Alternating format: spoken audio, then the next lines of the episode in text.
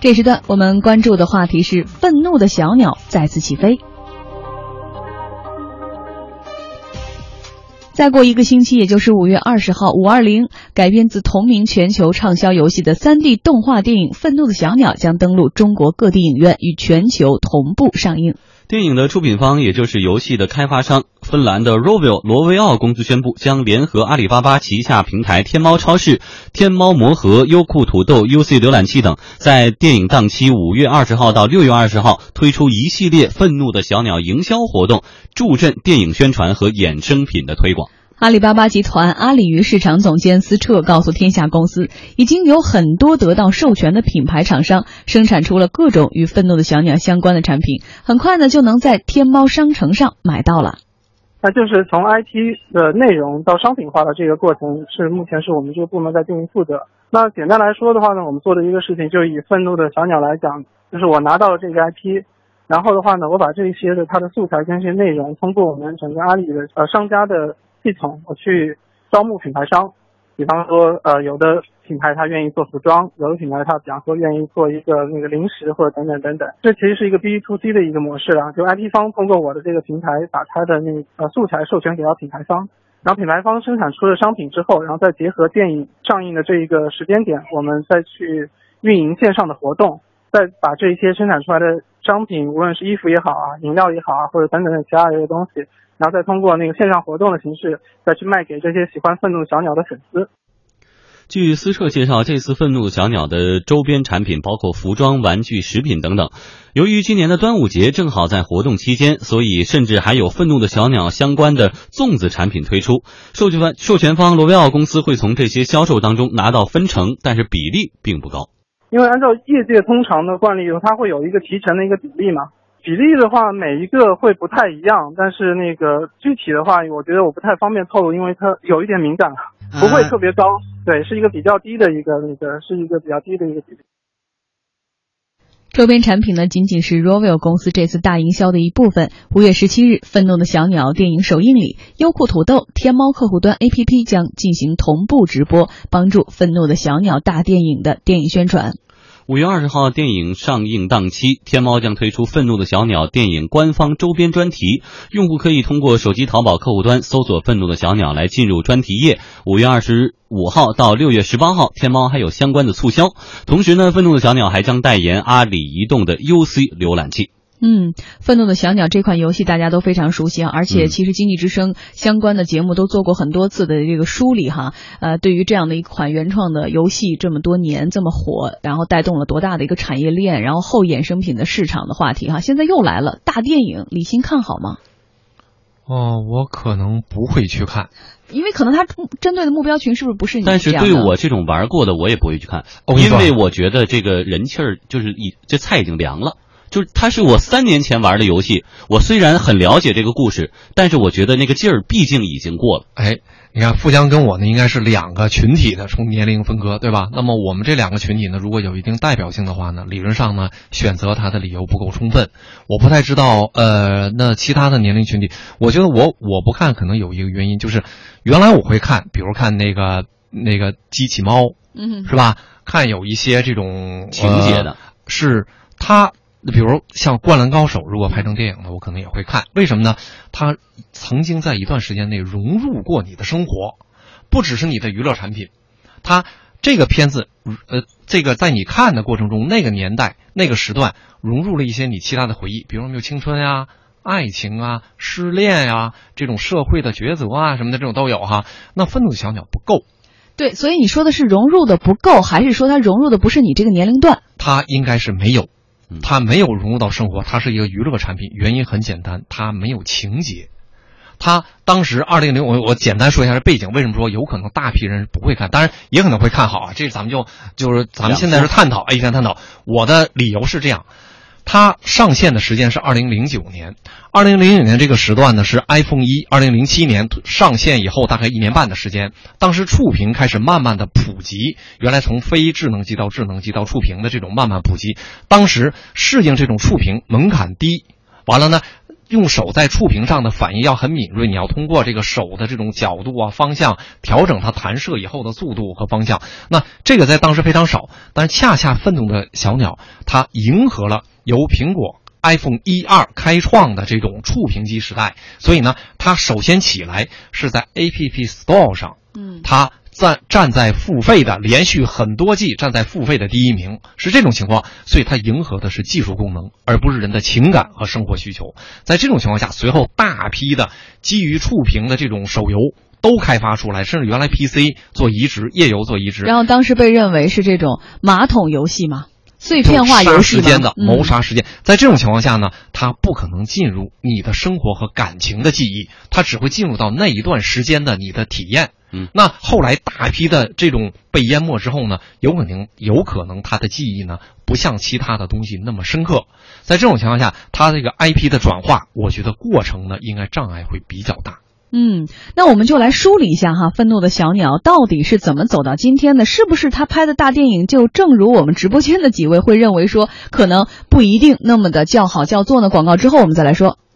用工银容易行手机银行办理全国转账汇款，手续费全免啦！异地跨行也不怕，全国范围任意汇，五千元以内转账汇款，用工银网上银行也免手续费哦。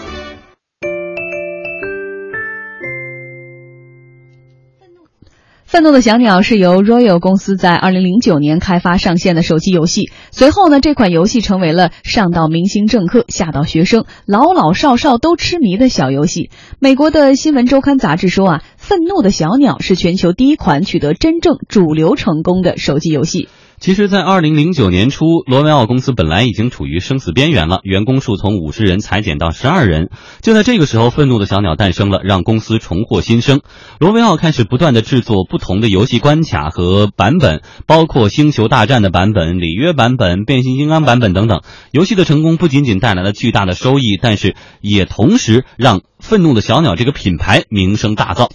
成功让这家公司开始改变公司策略，从手机游戏研发开始转向各个领域呢，包括电影、动画、图书、游戏周边乃至主题公园。Rovio 公司就相信说，依靠愤怒的小鸟，它能成为下一个迪士尼公司。然而时过境迁，我们用事实说话。经过几年的发展，罗维奥公司显然并没有成为新的迪士尼。目前，公司已经从二零零二零一三年的八百多人减到四百多人了。裁员的主要原因是业绩出现连续下滑。在最近的二零一五年财报当中，罗威奥公司一点四二亿欧元的收入，比起去年又下滑了百分之十，亏损达到一千三百万欧元。与此同时，《愤怒的小鸟》这款游戏也渐渐的被人遗忘了。一位大学生说，他上高中的时候疯玩过这个游戏，但是现在已经不感兴趣了。高中的时候玩的吧，那阵班里头都玩，然后我也下载一个，也一起玩。现在的话不玩了，然后现在比较成熟，作为一个大学生了，然后也没有太多的时间去玩手机游戏了。而且这这款游戏它属于卡通类游戏嘛，然后现在更更喜欢一些智力型游戏，比如说纪念碑谷，我觉得那个设计挺好的。还有一位玩家说啊，他现在还在玩这个游戏，并且打算去看《愤怒的小鸟》这个大电影。高中的时候玩的吧，那阵班里头都玩，然后我也下载一个，也一起玩。现在的话不玩了，然后现在比较成熟，作为一个大学生了，然后也没有太多的时间去玩手机游戏了。而且这这款游戏它属于卡通类游戏嘛，然后现在更更喜欢一些智力型游戏，比如说纪念碑谷，我觉得那个设计挺好的。你有风险，我送保障，享受健康生活没得怕。福佑今生健康福利家，太平人寿双福健康保障产品，送健康到万家。详情请垂询中国太平客服热线九五五八九。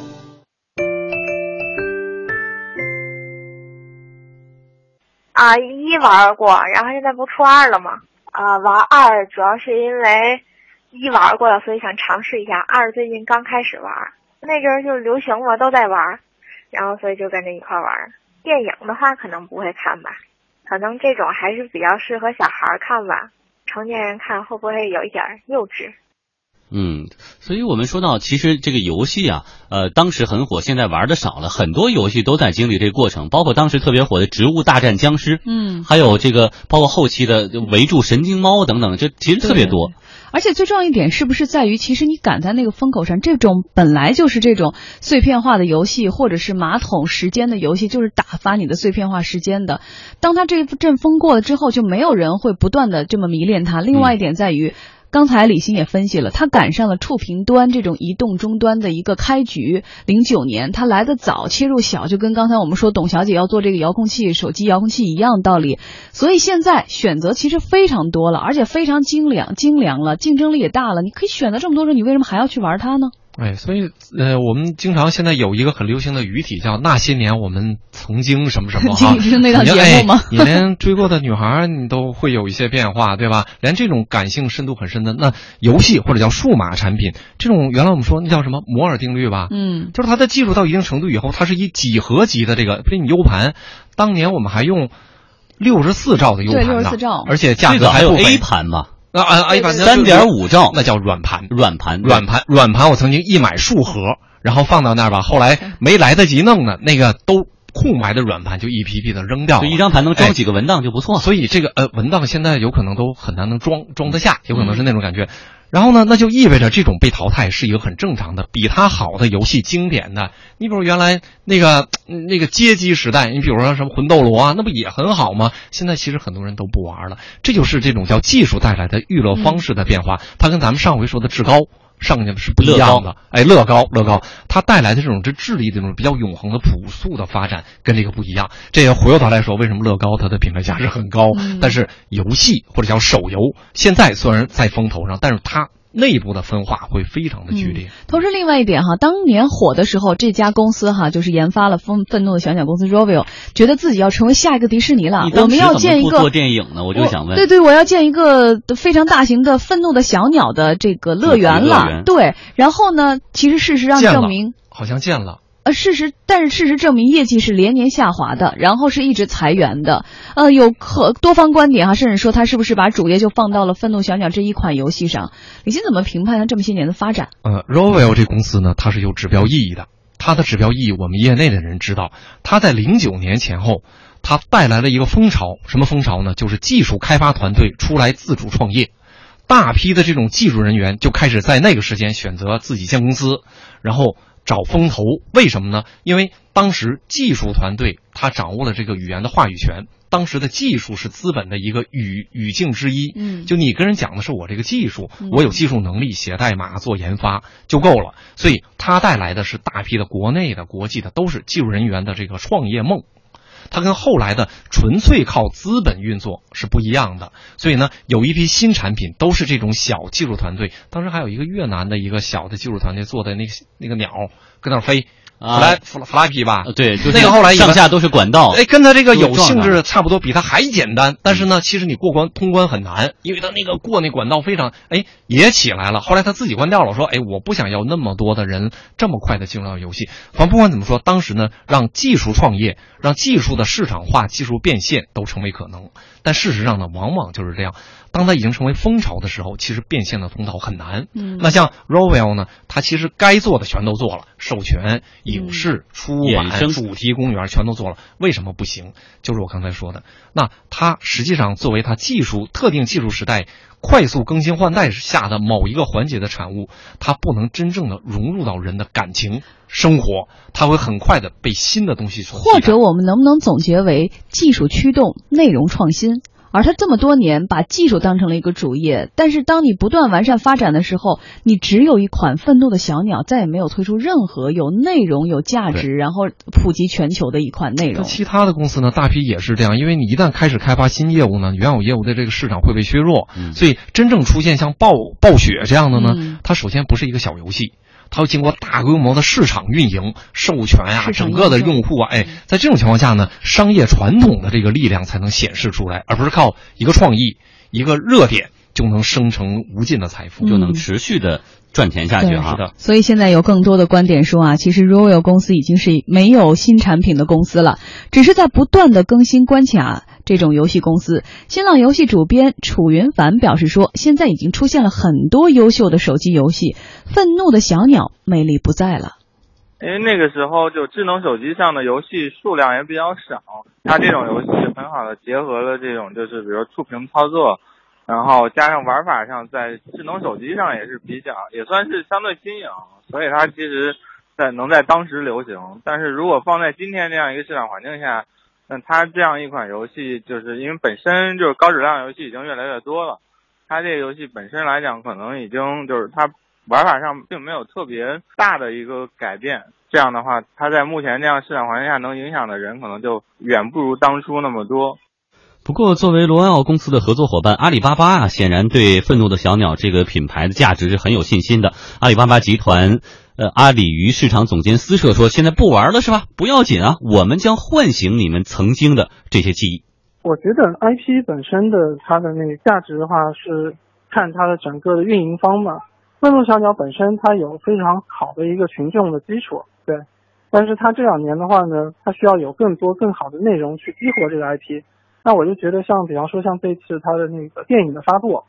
因为我不知道您有没有看过他的预告片，哈，它本身就是对这个 I I P 来讲是一次非常好的一次激活，而且从整个的我们目前前期的一些消费者的调研，还有很多的那个发现是说，消费者对于这个也是非常期待，也对于包括说它的一些衍生商品也有很大这样的一个兴趣。那因此我觉得说，无论是它电影的上映也好，还是跟天猫这一个合作也好。其实都是对那个粉丝的一次再次的唤醒。嗯，涉及到两个这个成语哈，到底是说趁热打铁好，还是人走茶凉了以后把这茶再温一下？唤醒记忆好，哎，但是我们直播间一直在说人走茶凉，现在其实也说不准。当然还有人玩嘛，说不准这茶也温吞的，或者还有人更期待的新加入进去，对他第二代也很好。但是其实我们通过几个数字来说说这个大电影可能接下来会不会有好的发展？一点六亿美元现在在制作《愤怒的小鸟》的成本，而《冰雪奇缘》Let It Go Let It Go 一点五亿美元。然后我们再来说说他们接下来的发展 r o v e l 准备要转型成一家娱乐公司，然后就要通过这次背水一战，然后打翻身仗的。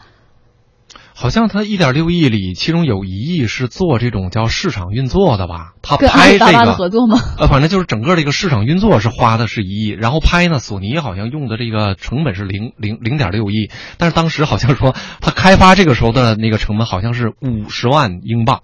所以这个原本就是说，原本它的情节不过就是一个头重脚轻的一个计划方案，但是我们期望它有可能更好。我只是觉得呢，在这个叫数字技术，无论硬件和软件，好像都不是一个怀旧文化存在的时代。原来我印象里有人把那个墙原来用的摩托罗的手机呀、诺基亚手机放到那儿，我觉得连黑莓这样的都很难翻身，何况某些软件的游戏产品。这个时代是一个叫永远。叫勇往直前不回顾的时代，所以呢，愤怒的小鸟呢，我们希望能唤起更深的这种记忆。但是呢，